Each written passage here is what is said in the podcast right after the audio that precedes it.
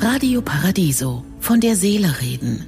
Der Kommentar mit Professor Dr. Klaus Dieter Müller. Amazon Fluch und Segen zugleich. Es ist so schön bequem. Man bestellt von zu Hause aus online, bekommt die Ware innerhalb von 24 Stunden kostenlos geliefert und kann sie gegebenenfalls auch kostenlos zurücksenden.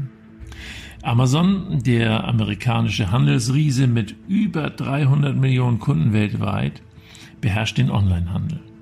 In Deutschland sind es 48 Prozent.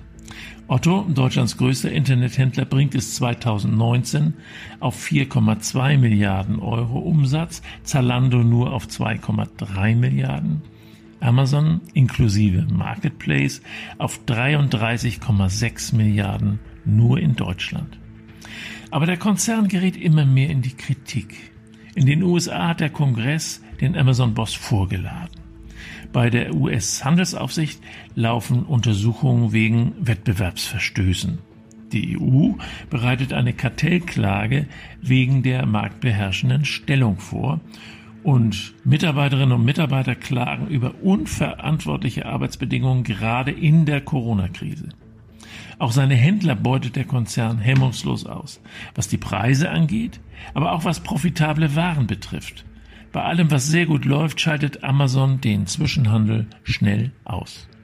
Hinzu kommt, wie bei allen Internetriesen, dass alle Daten und Käufe zum Zwecke der Bewertung verwendet werden und wir als Verbraucher absolut gläsern dastehen und unser Konsumverhalten entsprechend beeinflusst werden kann, zum Beispiel indem kreativen Händlern mit neuen Waren der Marktzugang verwehrt oder erschwert wird.